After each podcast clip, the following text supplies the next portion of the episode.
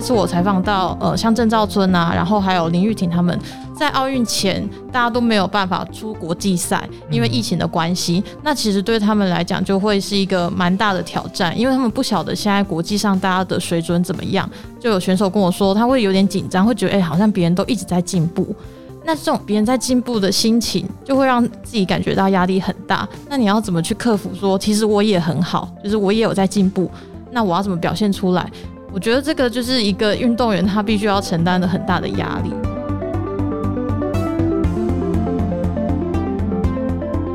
Hello，你好，欢迎收听由独立媒体报道者所直播的 Podcast 节目《The Real Story》。在这边，我们透过记者跟当事人的声音，告诉你世界上正在发生的重要的事情。今天要介绍这个专题呢，我们大家期待了很久，因为从看奥运的时候，我们就看见编辑台讨论这题目了，然后现在我们把它推出来了，希望大家可以听见这个议题。这个议题叫做运动员的心理健康。今天录音的场合呢，其实有三十位的听众，然后还有。三位主做这个题目的记者跟制作人，让我们先欢迎三位记者。Hello，三位，大家好，我是报者记者德伦。那现在负责是呃文化相关的路线，那也一直在关注心理健康的议题。这样，在今天录音之前采访了谁？林柏宏。好，非常混搭。好，旁边这一位。大家好，我是报纸记者，我是慧珍。然后我主要领域是写一些农业跟环境相关议题。不过因为本身是体育迷，所以也对这个兴议题很有兴趣。好，旁边是慧君。哎，大家好，我是报道者总主笔慧君。呃。我的领域不晓得该怎么讲，大家除了知行不折之外的领域，对对对对。那我是因为喜欢体育才踏入那个媒体界，但是因为媒体不是你想象那么美好，你想要去哪里就可以去哪里，所以当时因缘机会分到了别的线。不过其实现在到报纸就是没有什么线路这个问题，只有我们觉得值不值得做和关注的议题。是慧君前阵子访了很多选手，大家都有听嘛，对不对？这一次的东京奥运看的时候。三位的感觉是什么？是怎么开始这个题目的？一开始应该是慧珍先提的吧？哈，其实这个议题关注非常久了啦，因为在过去这一年的体坛。台湾可能接受到稍微晚一点，可是可能会全世界比较关注。就是从日本的网球天后大阪直美，她在发网的时候就以心理健康的因素呃拒绝赛后的记者会，然后到了奥运，大家也知道，就是呃美国的体操的天后 Biles 也是用这个方式在决赛的时候。就是没有出赛，这个在国际体坛真的是非常罕见，因为这个都是一级的赛事。是过去我们都会知道说，选手如果受伤、身体受伤、因伤退赛，这个是有的。可是心理的伤是大家看不见的，用心理的伤退赛，这次是真的第一次。不过这个议题在美国其实已经持续很久了，所以当时我们就是这一次的东京奥运，台湾拿到了十二面奖牌，是有史以来。最好的成绩，那我们每天也是即时新闻啊，专题，就是大家非常的热血澎湃的时候，好像慧珍觉得说，哎，好像心理健康的方面的问题都开始发酵了，我们是不是应该也要来关注这一块领域？那我就找了德伦跟慧珍一起来做这块专题，这样。记得那时候第一个发讯息的是慧珍，是在 Slack Channel 上。对啊，因为我其实也很喜欢看体操运动，然后关注 Simon Biles 也蛮久了，从上一届跟上上一届奥运都有看，然后他真的是一个很厉害的选手。可是因为这一次他呃也不是说很突然，我觉得他是有一些征兆。就我后来有去看他的 IG 啊，或者他的社群媒体，就是发现他自己有说压力很大这件事情。不过因为这样而退赛，应该是全世界都很震惊吧。是。然后其实我也蛮难过，就会觉得哇，原来选手背负的压力这么大，所以就会觉得哎，我们除了赞扬选手以外，是不是还可以看到比较不一样的面相？然后我知道每年奥运完，就是台湾都会很疯狂，就是夺奖的选手当然一定会热烈的受到欢迎。大家也有看到嘛，就是各种杂志的邀约。可是我会觉得这次出去这么多选手，每个人都是很努力的。那我们除了关注这些有得奖的选手，我们可能还可以再做一些什么事情呢？所以才会想要发展这个议题。那时候的一个提问，就后来变成了一个 相当庞大的一个专题，是不是？怎么从那个提问开始，然后发展成现在这个样态？你们去了哪些地方，见了哪些人？后来这个篇幅有多大？可以稍微简介一下。就我们那个时候，其实第一个是先锁定就是国训中心了，就是国家运动训练中心，因为这算是台湾的国手就是最主要的训练的基地这样子。那我们其实蛮好奇，说这些代表国家出去比赛的选手们，他们平常在这个中心里面到底有没有比较好的心理支持。是所以那个时候，其实呃，我们采访里面就访了国训中心的两位的心理师，这样呃，运动心理咨询老师这样子。对对，那想然后好奇说他们到底怎么跟选手互动？那当然也有。借由各种牵线的方式，就是联络到可能愿意具名、不愿意具名的选手们，然后还有在做一些运动心理学的研究的老师们，或是曾经有跟到国际赛去做跟队协助的老师们，就其实还横跨蛮多呃不同实务上或者是研究上的人。那其实都蛮希望说，可以从理论跟实务不同的面向来了解说，大家这几年在讲运科、运动科学这个东西。那其实心理也算是运动科学里面蛮重要的一个部分嘛，是对，所以我们也是希望可以透过这一次的题目了解说，诶，那运动心理这个东西在台湾的发展到底是什么？刚刚其实提到了一些一般人不太熟悉的名词。第一个什么是国训中心？嗯，对，大家四百多位选手在里面受训，台湾的一级的运动员。呃，像现在就是二零二零，虽然东京奥运就延期了嘛，到二零二一才办，但他们现在其实又很密集的在备战，就是明年的杭州亚运。嗯。所以其实每一次他们在这种大型的国际赛的时候，就是全部人关在里面训练这样子。是，对，所以现在其实是有超过大概四百位的国手，然后有超过二十个队伍，因为有一些是团体的、呃竞赛等等的，所以他们就是在国训中心做训练。四百多位国手，但是里面配备的是六名运动心理师，而且只有一个人是正式编制。这个是我们进去国训中心之后看到的情况。刚刚提到一个东西是运动科学啦，运动科学这件事情有哪些层次？可以帮我们介绍一下吗？嗯，运动科学其实就是用呃科学化的呃数据分析的方式啊，可能包括说呃神经的回馈上啊，然后运动的生理医学啊、营养学，然后选手的体能训练、技术训练、心理训练。等等的各个方面，其实就是围绕着选手提升运动表现的时候所要的各种需求，所以它其实会是一个很庞大的 team。对，然后还要收集对手的情报，然后甚至还要嗯设计训练的器材啊，对然后研究运动力学啊等等。嗯其实刚刚提到很多环节，心理这部分还是相较比较弱势的吗？这是我们看到的情况吗？在台湾？应该是这样讲，我我再补充一下，就是说这次的专题当然透过很多专家帮忙，就是因为台湾这一块领域基本上是很少被关注的，所以一开始其实啊，我们也透过体坛的，就是林家和老师，他自己虽然是法学的博士，但是他其实也是体坛的大佬，他曾经也是啊帮忙很多培训组训的人，所以一开始我们不知道。台湾的运动心理健康的专家，除了国庆中心编制之外，到底在哪里？是其实你所有的专题，我们都需要有一个专家资料库。那我们就透过我我们就是熟识的学者，然后他帮我们发了通灵，这样把所有的体大的教授啊等等相关领域的专家全部都捞出来，然后询问，然后我们就会有一个专家的资料库。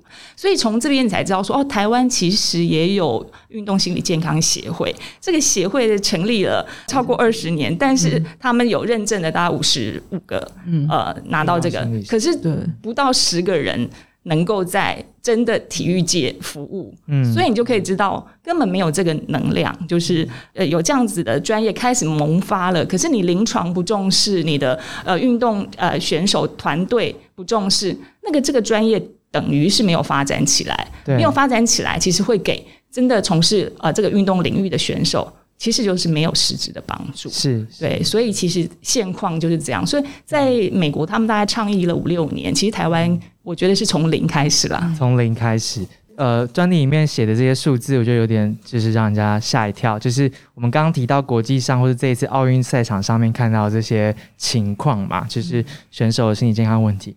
但我们去看了一下这一次派到东京奥运去的台湾的代表团里面，其实两名队医、七名物理治疗师、十名运动伤害防护员、运动心理师是零。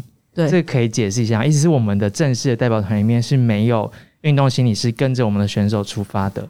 对，确实是这样。当然，今年有一些特别，因为疫情的关系，所以本来代表团出去的员额就比较会有限制。但其实我们在采访过程中也发现，过去不管是说奥运、亚运、世锦赛等等这些比较一级赛事的时候，其实能够随队出去跟着选手在临场提供支援的运动心理师是非常少的，就是我们问到最多是曾经亚运的时候，可能有四个可以跟着出去，但这已经是最多的状况了。有些时候其实根本就没有。那我们在采访的时候，呃，也有一位就是资深的老师，他用了一个蛮好的形容，他就说他觉得运动心理这个东西，在运动科学里面一直都是选配，而不是标配。就是说，哎，我好像当我其他东西选一选呢，还有一点余裕，我才把这个东西拉进来，但它不会是大家最先考量到的东西，或是一旦有什么状况，最先割掉的就是它。哦，对，这其实有很多结构性的因素，大家可以来谈一下。不过。补一个数字，就是刚刚有提到国际上面很重视这个议题，有一份二零一九年国际奥会的数据，其实有提到精英运动员曾经患了持续超过一年的心理疾病的这个比例，嗯，其实有三十五 percent，也就是三分之一的精英运动员是曾经患超过一年的心理疾病。然后百分之二十五 percent 的大学运动员有忧郁的症状，也就是四分之一。嗯，这是国际奥会在二零一九年发表的数据。但是慧君刚刚又说，在台湾其实现在才是从零开始。哦我们现在大家知道一下台湾的现况。我们那时候有这个念头，然后想要去了解台湾现况。我们其实也花了很多的力气，真的跟。运动员，不管是居民还是不居民啊，以及他们的教练，好好的聊了一下。那首先可能要帮大家介绍一下，作为一个运动员这个身份，心理健康上面有什么特别的挑战吗？就是我自己有采访三位在这次奥运有出赛的选手，那一位是标枪的选手郑兆春，然后一位是拳击选手林玉婷，还有一个就是我们等下会连线的射箭的选手谭雅婷。然后其实我在访问的过程中，真的觉得大运动员非常的辛苦。就是大家应该呃，如果有参与过一些呃小型的比赛啊，可能只是一些社团比赛，都会知道说，哎，你要赢一场比赛，现在要练的是体力或是技术方面。可是对他们来讲，其实站在奥运场上的每一位选手，他一定都是花了好几十年的时间去训练的。所以在技术方面，他或许每个人都很接近。那比的就是临场的心理。那临场的心理，我们可能会说抗压性这个东西，可是到底抗压性是什么？他们说，其实就是你在要怎么面对你如果输了，或者是说你今天状态不好的时候，你应该要怎么办？那这个怎么办？其实，在他们平常训练的时候，就常常会很困扰着他们。像这次我采访到，呃，像郑兆春啊，然后还有林玉婷他们。在奥运前，大家都没有办法出国际赛，因为疫情的关系。那其实对他们来讲，就会是一个蛮大的挑战，因为他们不晓得现在国际上大家的水准怎么样。就有选手跟我说，他会有点紧张，会觉得哎，好像别人都一直在进步。那这种一直别人在进步的心情，就会让自己感觉到压力很大。那你要怎么去克服？说其实我也很好，就是我也有在进步。那我要怎么表现出来？我觉得这个就是一个运动员他必须要承担的很大的压力，就跟我们一般这种哦，只是比个比赛小的比赛，然后失败也没关系，这样子的心情可能是差很多的，因为四年才一次。嗯嗯嗯，刚刚慧珍提到那个心理素质，就是抗压性这件事情，其实我们的受访者一个老师有解释，这个心理素质四个字，其实包括了自信心啊、专注力、动机、目标设定、压力管理、意向训练、沟通。还有兴奋水准的调整，这是需要一整个心理准备计划，不断的操练，长期去观察这个选手的特质，然后才有办法进行这样子的实践跟练习的。但是又没有那样相对应的专业人才的话，这个心理计划可能就。很难去练就出来啦。慧君长期关注体育，然后自己也追了很多运动选手，一直看着他们这样成长。心理健康这件事情对台湾的选手来说是一个重要的议题吗？他过去在体坛，大家是怎么谈论这件事情的？我们这次的专题出来回想确实蛮多，但是也有人会提出。就是很多人都会特别提出不同的意见，就是在每个领域，我觉得这也是很好。很多人就怀疑说，为什么呃只有运动选手需要特别关注？是每个人的职场都有他的现实面啊，大家都是生死斗啊，大家都有自己的心理压力问题要去解决嘛。说实在，每一个人的心理健康都重要，但是运动选手的环境是什么？他的身心为什么压力会不一样？我觉得有几个前提，第一个。他的身体的操练真的是超乎正常人的操练。我不晓得大家知道那个松坂大辅吗？嗯，最近他退休了，这就是我们日本的时代的眼泪了。松坂大辅当年跟王建民差不多同期的时候，大家觉得是台湾的大魔敌嘛，就是球速非常快。他到最后这一次退休之前，他说他这几年每一天起来手臂都是麻的。哦，你看这样的选手。很很感触的。他说他最后一场，因为让他退休，让他上场象征性的投一球。他说他其实真的不想要上场投，因为他完全没有办法投出自己真正的，他连一百一十公里的球速都很吃力，投不出来。一百一十公里可能我们少棒、轻棒的这个，所以你知道他们的身体的这个伤，一定是影响心理的。就是说，这个操练是从他们小孩子，他们从那么小身体还没有发育的时候，就要承受这样子那么高压的训练，而且训练到最后，你的感知会钝化。你看那么多选手，为什么身上开了好多次刀，然后慢慢他们就已经麻木了？那这个身体的情况也反映到他们的心理。他们心里，刚刚我觉得，其实我看到慧珍的稿子的时候，这三位选手像郑昭春，其实我看的是很难过。就郑昭春这次奥运之前，他其实压力很大。到不能睡觉、失眠，但是他们的训练告诉他们说，这件事情就是理所当然的，每个选手都会碰到的，你应该是自己去解决，不是大家都是这样吗？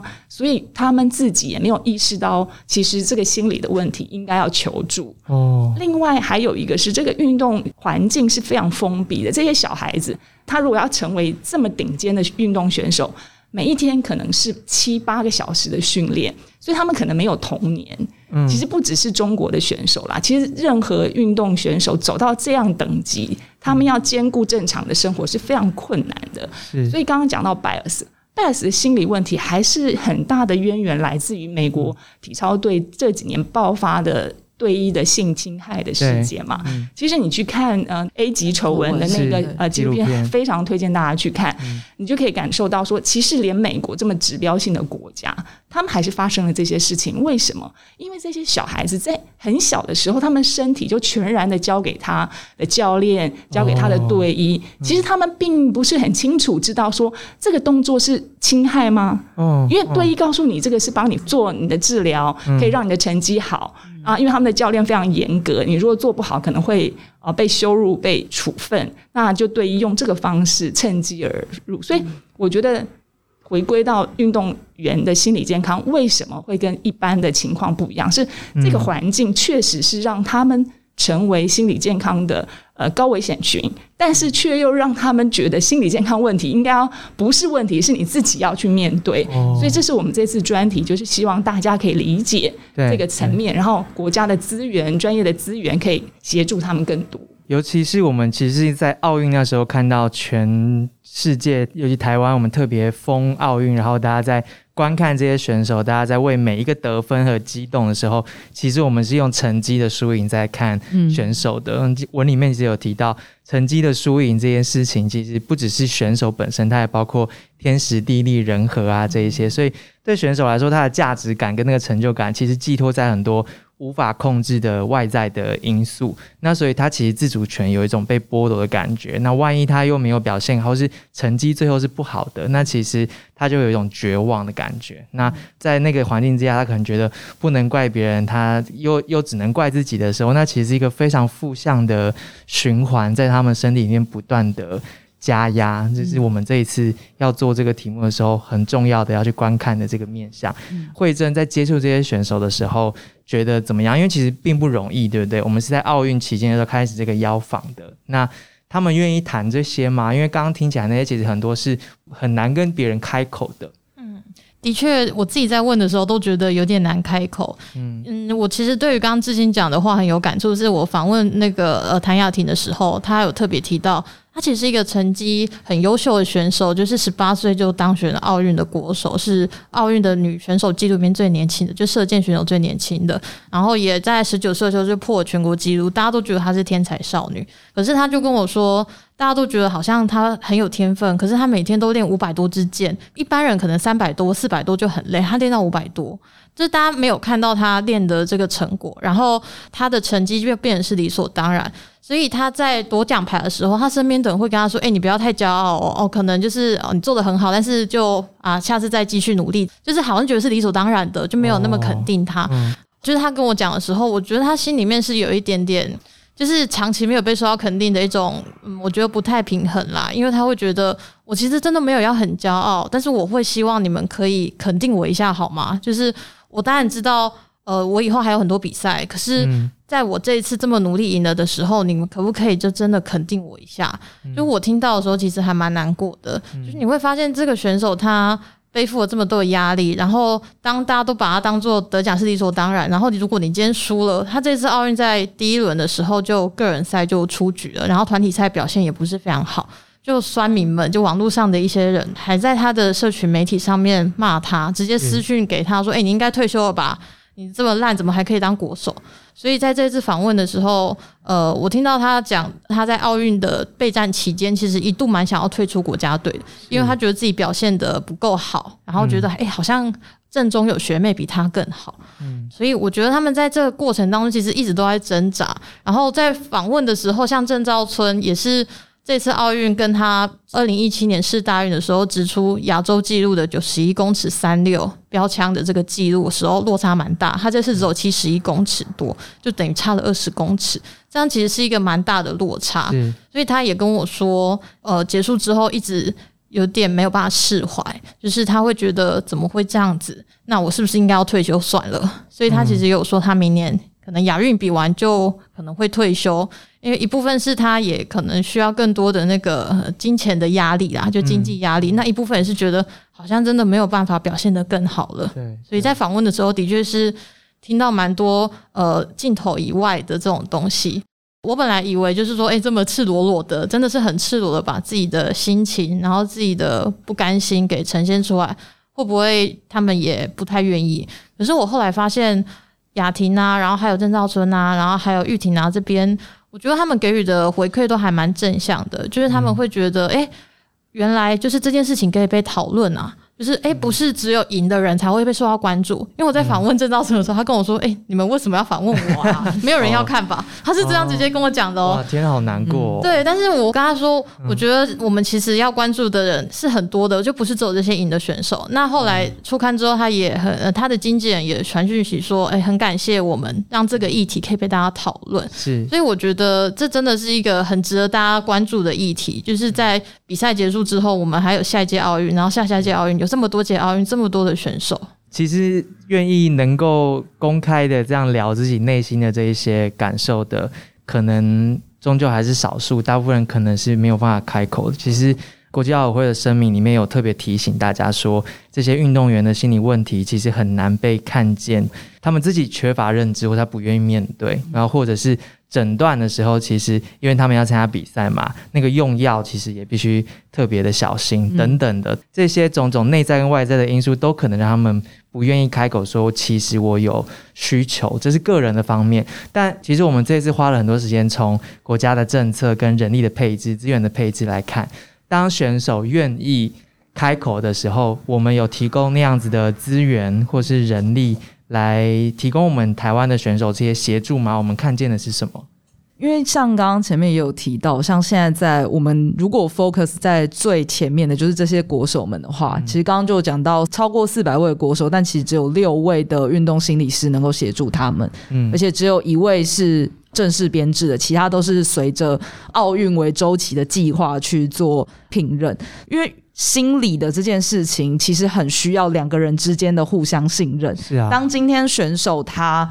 对他们来讲，把这个东西讲出来，可能就已经是第一个门槛了。对，因为他可能会有一些担忧，包括说他的队友怎么看他。他们其实，在整个结构里面，他们其实是最最下面的这一层的。比如说他的教练，或者是就可以决定说要不要让他上场比赛等等的。所以对他们来讲，讲出这件事情本身就有一些风险。那当他们愿意把自己的这一部分摊开来的时候，有没有人能够去承接这个东西？那当然需要。更长期的信任感，那这个信任感不只是说个人对个人之间，还包括说这个运动心理咨询老师他对于他这个选手所从事的运动项目是不是了解，是不是知道他现在到底需要什么样最具体有用的协助，然后而且能够反复的去演练。他们想象出来的这一套训练的方式，或者是能不能在他出现心理状况的时候做第一线的把关？嗯，因为其实呃，运动心理咨询老师他们最主要任务，当然可能还是提升选手的运动表现。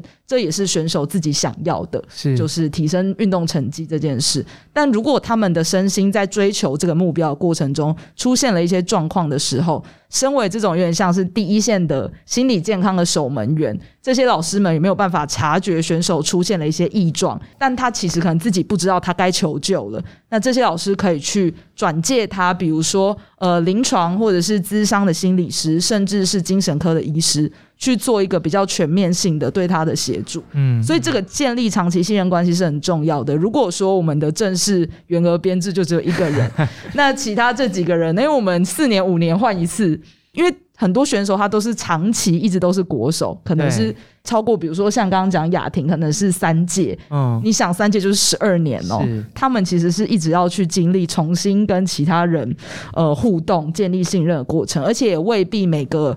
项目都有办法配到常驻的心理师，所以这会是一个蛮大的问题。因为每一个运动项目带来的挑战，其实又需要的蛮不一样。对对对，我们刚刚其实还没有提到，在这个关系当中，选手面对环境当中有一个非常关键的角色是教练，对不对？可不可以请三位分享一下教练在我们谈的这个运动员心理健康里面，他的角色是什么？然后他跟运所谓的运动心理咨询师，这之间的关系又是什么？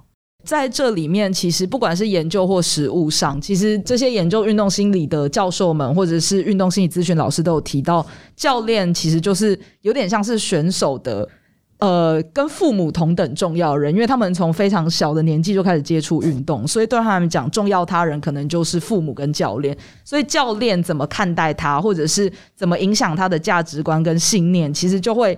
影响说选手之后怎么看待他自己？当他面对呃运动的成绩失利的时候，或者是他有没有办法把心里的话跟教练讲？那教练对于心理健康这件事情的素养就很重要，因为很多教练自己本身过去也都是选手嘛，所以。他们自己是怎么受到训练的，或者是他们是怎么走过来的？那这套东西他自己接收到的，他会不会再复制在他教育或者他训练这些选手身上，就会影响到选手跟他之间的关系？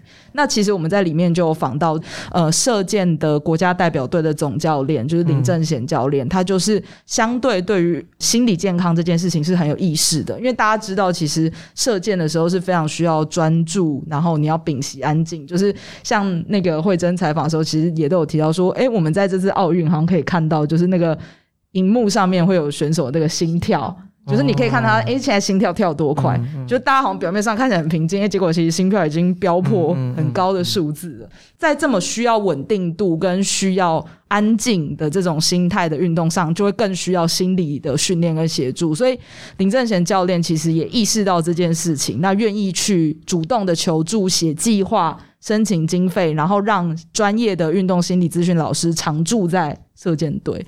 但是很讽刺的是，这次奥运出了什么样子的问题？就是他们还在比赛的期间。那刚刚提到，因为其实能够出去跟队的心理师是几乎很长都没有名额，所以像他们这次也一样无法跟出去。那不能跟出去，在计划补助上就被认为说，哎，你没有随队出去，所以你没有工作事实。那回来之后，可能又在下一次的呃代表队的人人选的选拔，他又觉得，哎，你这个时候没在训练，所以呢，我也没有办法核定你有工作事实，所以这个补助就拜拜就没有了。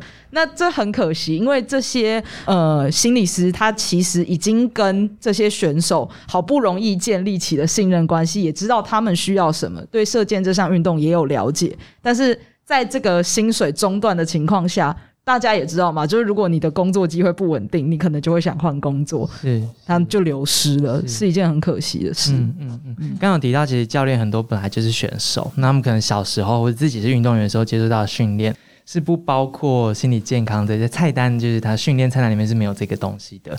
那当他变成教练的时候，很多时候会不会转不过来啊？因为他觉得这以前对他来说不是一个 issue。我不知道慧珍跟慧君看见的是什么。我看见的案例，我觉得还蛮值得分享的，就是拳击选手林玉婷的教练曾志强。其实大家如果关注这次全运会，就是英歌工商的拳击队是拿下很好的成绩。呃，我觉得曾志强教练蛮特别的，他自己也是选手，但是他没有去过奥运。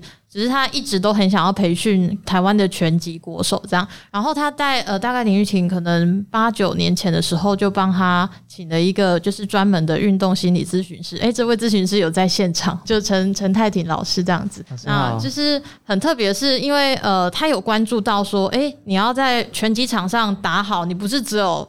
自己打好你的策略，然后你在面对失败的时候要怎么去克服这样自己的心魔？他知道这一点很重要，因为他曾经当过选手，所以他就帮英歌工厂这边很多学生都请了这样的呃咨询师。然后呃，他提到一个很重要的点是，选手们他在很小的时候，可能他们从国中开始练拳击，他们其实并不知道。什么样的感受是他们现在正在经历的？比方说他很沮丧，但他不知道这个沮丧的原因是什么。大家都说哦，你就是不要想太多。好，那你就下次再努力嘛。或甚至有一些教练可能会说：“哎呦，你如果这么烂的话，你就不要再出来比了。”就是用激将法，就不同教练有不同的管教的方式。嗯，就是哎，你这个选手。就是你要怎么让他变得更好？每个教练都有他自己的一套方式。可是，在心理上的这一块，呃，曾志强教练他有特别提到说，他希望选手可以讲出他现在的感受，因为你讲出来，你才有办法去面对自己的感觉，然后知道说哪一块要去加强啊。所以我听呃，就是教练跟这个咨询师分享的时候，他们有提到选手们他其实正在经历，比方说他输球了，他这次输了，那他是。感受到很难过，但这个难过是来自于诶自己对自己的不满意吗？还是觉得说诶教练的策略他觉得可能有什么需要调整？就是这个时候如果有一个咨询师可以协助帮他把这种感受讲出来的话，其实他在下一次的调整就会更有效率，然后选手也不用自己去承担这次输的这种压力。嗯嗯，其实有时候这个运动心理师也是作为一个枢纽，在教练跟选手之间，其中有提到一些。就是可以调节他们沟通的一个例子，但是怎么进行的？就是像呃玉婷来讲啊，就是拳击的选手，因为教练还是蛮凶的嘛。反正每个教练大家都是一定都会凶嘛。可是我觉得这当然呃也是训练必经的路啦。那选手他从小就在教练的管教之下，他其实有时候是不敢反抗，是或者是他其实有觉得哎这样的方式好像不太适合我，可是他不会。他也不敢讲出来。那这个时候，如果有咨询师的话，咨询师就可以引导他说：“诶，你自己觉得这样的训练方式是不是呃，你觉得负担太大？像呃，就是狱警就有分享案例说，他有一次会觉得，诶，教练的策略好像不太对，然后让他好像就是。”被对手打到流鼻血，然后自己其实，在场上很不爽，因为教练好像还说：“哎呀，你怎么被打到？”然后他就很不爽，就是闷闷不乐这样子。然后教练也会觉得说：“啊，你现在是在生气什么？”就两边 其实都没有什么呃要责怪的意思，但是就是彼此的那种气氛就很差。那这个时候，呃，就是咨询师就感受到了，他就请三个人，我们三个人就一起来谈一谈，这是出了什么样的事情。所以我觉得咨询师他的确是扮演了一个很重要的桥梁，嗯，而且可以让这些选手们有另外一个出口啦。因为其实我觉得选手他从小就生活在比较封闭的环境，他其实身边可能没有人可以听他讲这些东西。是是，我们刚刚讲的就是运动心理健康，它好多层面，有内在的，有外在的，然后有他身边的人的。那其实还有一个面向是社会大众的。我们等下跟呃雅婷连线的时候，可以听他自己说他怎么面对。社会大众，那其实我们听到这个议题的重要性，但是其实文章里面有一句话是说，理想很丰满，但现实很骨感。这个意思就是说，呃，我们知道这件事情很重要，但是实际上回到台湾的层面。资源上面，我们有为这样子的议题做好准备吗？然后这一次交出很好的成绩单之后，我们会期待接下来有好的表现。但我们有投入资源在这一块吗？我不知道三位这次做完专题之后感觉怎么样？这次的专题，因为我们也发动了一个网络的串联嘛，就跟别的关心运动的这些平台媒体一起串联，然后也有很多运动选手加入。我自己看到非常多选手转发的呃感想都非常感人，包括就是我们这次大惊喜的羚羊配，就是。呃，我看到他们的分享，就是因为在这次的出发之前，李阳跟王启林他并不是在这次夺牌项目被看好的。是，我们看到羽球可能就是戴资颖啊、周天成，可是他们意外的就是，而且从第一场就输了，就从地狱爬回来拿到金牌。所以他在分享的时候就很感动，他就说，因为再也没有人比他们更清楚，就是那个十年寒窗苦读，没有人知道，然后一朝你拿到金牌了，大家都知道这个奋斗的过程，从默默无闻，然然后这些经历的心理的问题，只有他们知道这样子。我想要回应一下那个志兴讲到教练在这边的关键，因为我们非常多的教练都是优秀的选手转任的。可是你知道，这个心理健康的问题是个别化的差异非常大的。是，就是大家如果关注棒球的话，我不晓得你们知不知道郭泰源。郭泰源当年在 Corpus 那时候还有陈泰的时候，他训练了三剑客。郭泰源本身也是一个天才型的选手，那他就是以心脏大科著名，而且他年轻的时候的成名代表作就是一九八三年的，我们当时第一次要拿到奥运参赛权。那时候虽然是表演赛，但是一天之内他连投十七局，连续击败了日本、韩国，就是经典之作嘛。就是这个是奇特的人了。但在训练选手的时候，有时候选手怯场投不下去了，想要下来，他上去就说手痛是不是？多头就不会痛了，所以我就说教练的这种传承有时候没有办法复制，因为每一个人的情况不一样。那我再举一个例子，二零一六年的里约奥运，我那时候还没有在报道，在另外媒体我们就做了奥运的专题。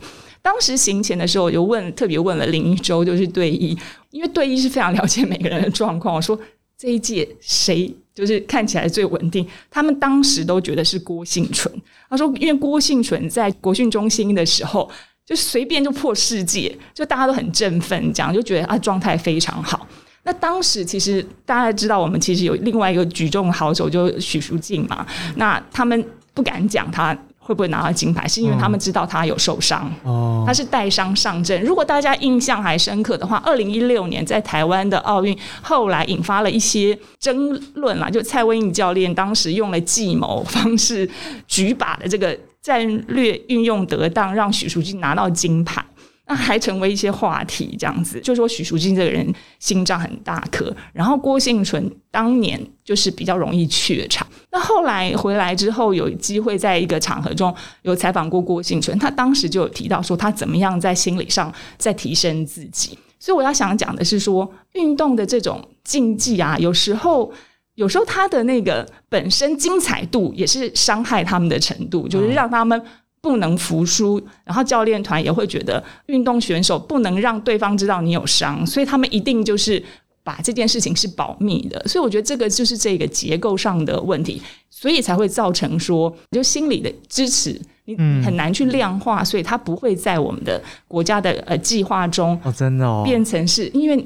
哪里都要 SOP 啦，就是说，大家说你讲一讲，辅导一下，你就是可以得金牌吗？你对这个贡献比例多少呢？那怎么办？那我们在推这件事情的时候，因为大家没办法量化，但是所以其实还是要。深化去报道它出来嘛，所以这次我们的呃报道专题出来之后，正好是立法院的教育委员会也有委员质询了，提出这个呃未来是不是可以尝试，或者是资源更丰沛？因为现在我们的国家的训练队都是以计划导向的啦，比如说今年就是呃东京奥运的四年任务，然后接下来就是巴黎奥运的，那有没有可能就是呃这次他们也采访了一些专家的建议，说有没有可能成立了一个国家的运科中心？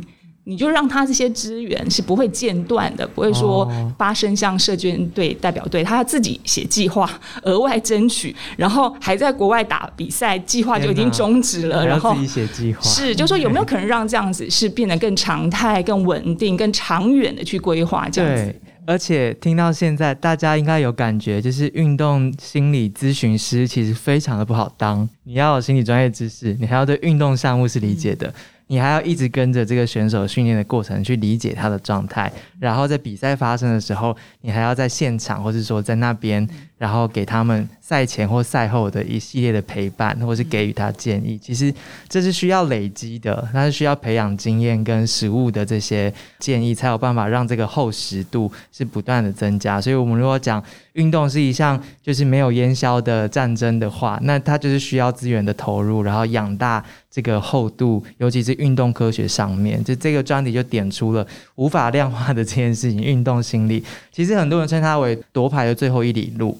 呃，要投入资源这件事情，恐怕是大家必须面对的啦。至少不会是我们现在看到这个情况嘛？四百个选手对一个正式编制，然后其他五个是计划性编制。我们希望情况会有所改善。我们接下来要听听看选手。他自己的感觉是什么？雅婷已经上线了，对不对？对，Hello，嗨嗨嗨，大家好。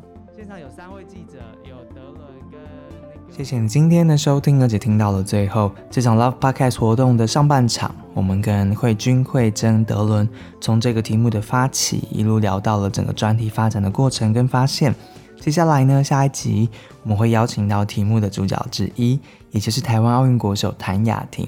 会用连线的方式来到现场跟我们对谈，一定要听下一集哦，因为选手们的时间真的非常的珍贵，他们大部分都已经安排了密集训练的行程了，所以这一次报道者团队是花了蛮大的心力，才促成了这一次的现场对话。要非常谢谢雅婷的时间，所以请期待下一集，雅婷会来谈谈她的心声，然后她唱歌的歌单，还有她听说过的那一些韩国选手们建立心理素质的秘诀跟传说。谢谢你的时间。我们下集见喽，拜拜。